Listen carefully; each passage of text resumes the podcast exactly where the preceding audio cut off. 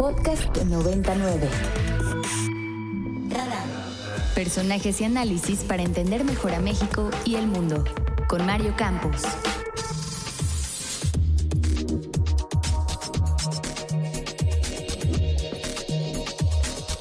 Y empezamos esta mañana nuestras entrevistas con el doctor Carlos Heredia, experto en temas de México eh, y Estados Unidos, temas migratorios. Eh, querido doctor, qué gusto recibirte. ¿Cómo estás, Carlos? Querido Mario, muy buen día. Un saludo a tu auditorio. Gracias. Oye, a ver, eh, la, reunión sigue en desarrollo, todavía falta el encuentro trilateral, pero creo que incluso antes de la reunión ya había anuncios importantes desde Estados Unidos en materia migratoria. Eh, con la información que conocemos, porque pues, no sabemos si en la bestia acordaron alguna cosa diferente, eh, o si en la reunión de ayer en el 1 a 1 salió algo distinto, pero con la información pública que conocemos, Carlos, ¿cuál ha sido el balance hasta ahora de la reunión? Pues mira, Mario, me quedo con la impresión eh, de que eh, se quedaron simplemente en declaraciones formales, eh, de texto que distribuyó la Casa Blanca eh, de la conversación entre los dos presidentes, está vacío. No se compromete, no llega a fondo, no no tiene carnita, no tiene sustancia, es como angelical, como idílico, como que se queda en que pues se busca, se quiere, se pretende, etcétera, pero no aterriza en los graves problemas que, que hay en materia migratoria para enfocarnos solo en uno de los temas que están abordando. Tenemos una grave crisis humanitaria en materia migratoria, Mario, que se resume en una sola cosa, el hecho de que Estados Unidos sigue teniendo la migración como el tema más político, el tema por el cual los republicanos acusan a Biden de no cuidar su frontera. Y Biden quiere entregarles cosas concretas y entonces va el paso y dice, mira, estoy supervisando cómo detenemos a los que quieren entrar sin documentos a, a Estados Unidos y ya logré, ese es el anuncio al que te hacías, al que tú hacías referencia, ya logré que México me reciba no solo sus vecinos centroamericanos de Guatemala, Honduras y El Salvador, sino que me reciba a cubanos, nicaragüenses, venezolanos, haitianos, 30 mil al mes. 30, esos 30 mil personas de, de, son personas que trataron de entrar a Estados Unidos y fueron detenidos. Exactamente, y que los van a deportar a México. Eh, ¿Y los deportan eh, para qué? Porque no entiendo que esto es diferente al remain in México para que, o el permanecer en México, donde estaban esperando las, la tramitación de asilo, por ejemplo? Bueno, creo que estás haciendo la gran pregunta. ¿Para qué? Simplemente para decir, yo estoy defendiendo mi frontera y los retacho al país vecino y no los dejo que se queden en Estados Unidos, simplemente para eso. Porque además, Mario, los dos gobiernos saben perfectamente que una vez retachados a México, pues no habrá quien se ocupe de, de su seguridad, eh, de su protección ante el crimen organizado, de su salud, que todavía no ha acabado el, largo COVID.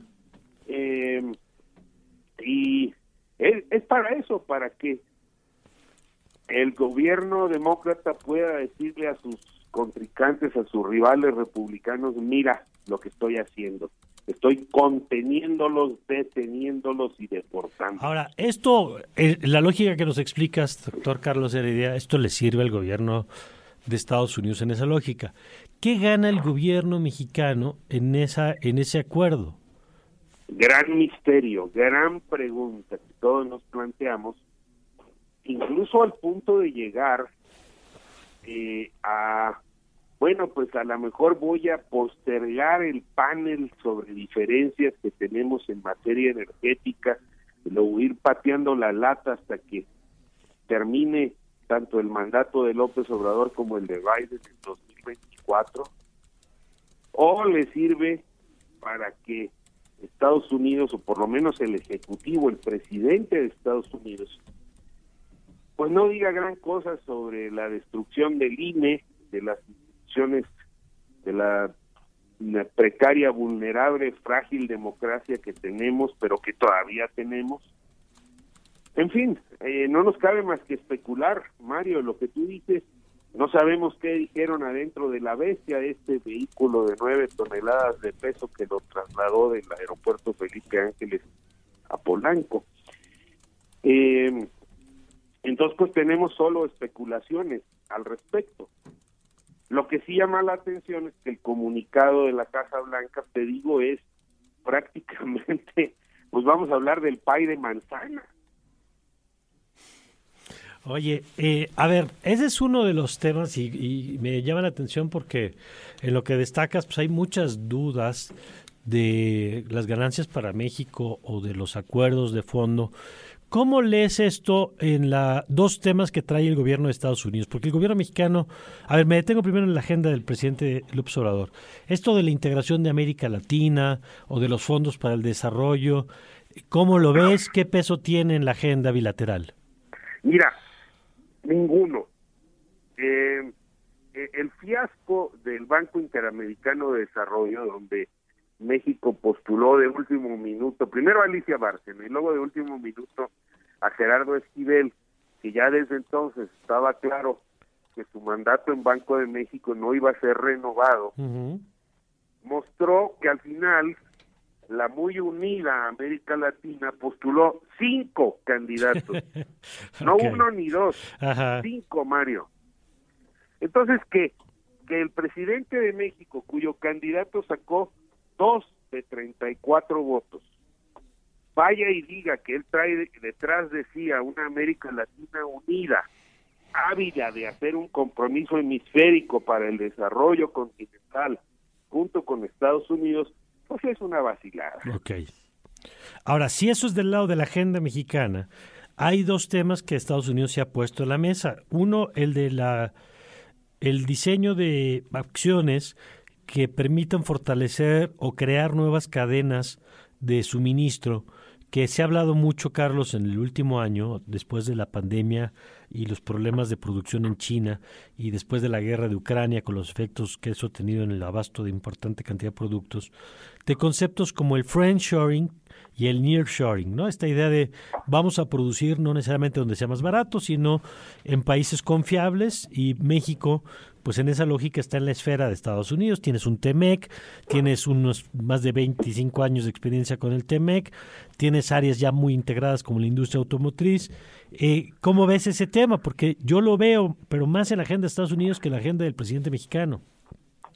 Mira, eh, en efecto, bueno, Estados Unidos está en una, digamos, guerra comercial y guerra tecnológica contra contra China popular eh, entonces, pues sí necesita eh, replantear la estrategia de eh, en quién va a producir los insumos, los componentes, sobre todo en estos desarrollos tecnológicos, etcétera, y pues que se hacen en su mayor parte en China. Pues ahora hay que ubicarlo cerquita en el vecindario.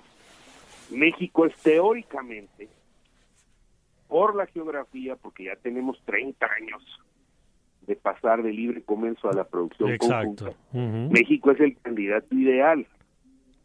Pero lo que ocurre, mi estimado Mario, es que no hay, eh, carecemos de dos cosas fundamentales. Primero, una estrategia, una visión de largo plazo para hacer esto, eh, con infraestructura, con aeropuertos, con puertos, con telecomunicaciones y sobre todo con Estado de Derecho. Y, la, y lo segundo es que a veces se piensa que la geografía, dicen geografía es destino, y pues estando allá al otro lado, pues del paso a Juárez y de eh, Macalena de Reynosa, y ya, pues ya está todo solucionado. Y la verdad es que no hay energía limpia, Mario, no hay mm. energía limpia y sustentable para todas esas inversiones el que toca la puerta para invertir en México, la primera pregunta que hace, oye, ¿y hay apagones aquí? No, no, no, aquí no hay apagones, aquí cuidamos que haya un suministro estable, un suministro accesible, y pues en los hechos no es así. Hay una un, grave problema de que no somos capaces de garantizar garantizarle a las inversiones, a las empresas que querrían venir de Asia a la vecindad de Estados Unidos, un suministro estable, sustentable de energía limpia. Esa es la crisis que tenemos en este momento. En la teoría todo suena maravilloso, sí, sí, sí, México va a recibir un, una cascada de inversiones, etcétera. A la hora de aterrizarlo, pues no hay energía limpia disponible.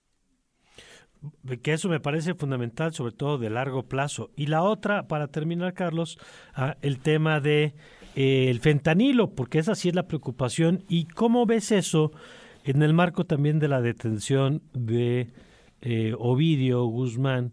Eh, ¿Cuál es la agenda ahí, digamos, cómo, cómo, cómo mediríamos si hay una respuesta del gobierno mexicano a esa demanda de Estados Unidos?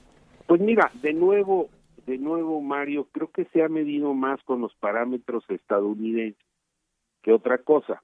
O sea, si la organización de el Chapo Guzmán y de los mini chapos y sus hijos y sus descendientes y sus socios mueve eh, mueve fentanilo hacia Estados Unidos, pues entonces hay que caerles y, y si cae uno de los hijos, quizá no el que lleva la, la, el mando, la coordinación estratégica, pero tiene un alto grado de simbolismo porque fue al que tuvieron que soltar o al que soltaron hace tres años. Eh, en términos estadounidenses y en términos mediáticos, pues sí es un golpe espectacular. En términos de lo que pasa a nivel de cancha en México, pues en primer lugar hubo 29 muertos, hubo aviones balaseados adentro de la pista del aeropuerto. Entonces tú dices, bueno, ¿quién tiene el control territorial allí?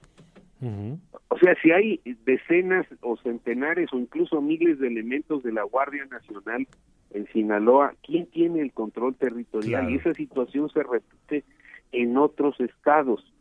Y, yo te aseguro que el trasiego de fentanilo no va a terminar, mm. pero sí es una victoria mediática para ambos gobiernos y ya empezaron a circular encuestas donde dice la gente, pues bueno, pues sí, que es una, no, no hay que regatearle, es una victoria muy importante de los dos gobiernos, no sabemos qué papel exacto jugó la inteligencia estadounidense en esto, eh, pero en términos de eficacia de, lo que te decía, de control territorial y de detener el flujo, que es lo que dice el gobierno de Estados Unidos que quiere, ya nos está echando la culpa de que mueren cien mil estadounidenses al año por el uso de fentanilo, como si nosotros fuéramos a ponerle en la boca el producto o a inyectarle el producto a, sus ciudadanos. Eh, pues eh, creo que habrá que esperar para ver qué pasa con los flujos y qué pasa sobre todo con el dinero eh, producto de ese de ese tráfico y me temo eh, eh, Mario que no se va a alterar drásticamente la ecuación bueno, pues Carlos, muchas gracias. Si nos lo permites, vamos a ver qué información sigue fluyendo de esto y mantenemos la comunicación. Como siempre, un gran gusto conversar contigo y con Radio Ibero. Gracias, Carlos Heredia, el doctor Carlos Heredia, investigador en el CIDES. Para más contenidos como este, descarga nuestra aplicación disponible para Android y iOS o visita ibero909.fm.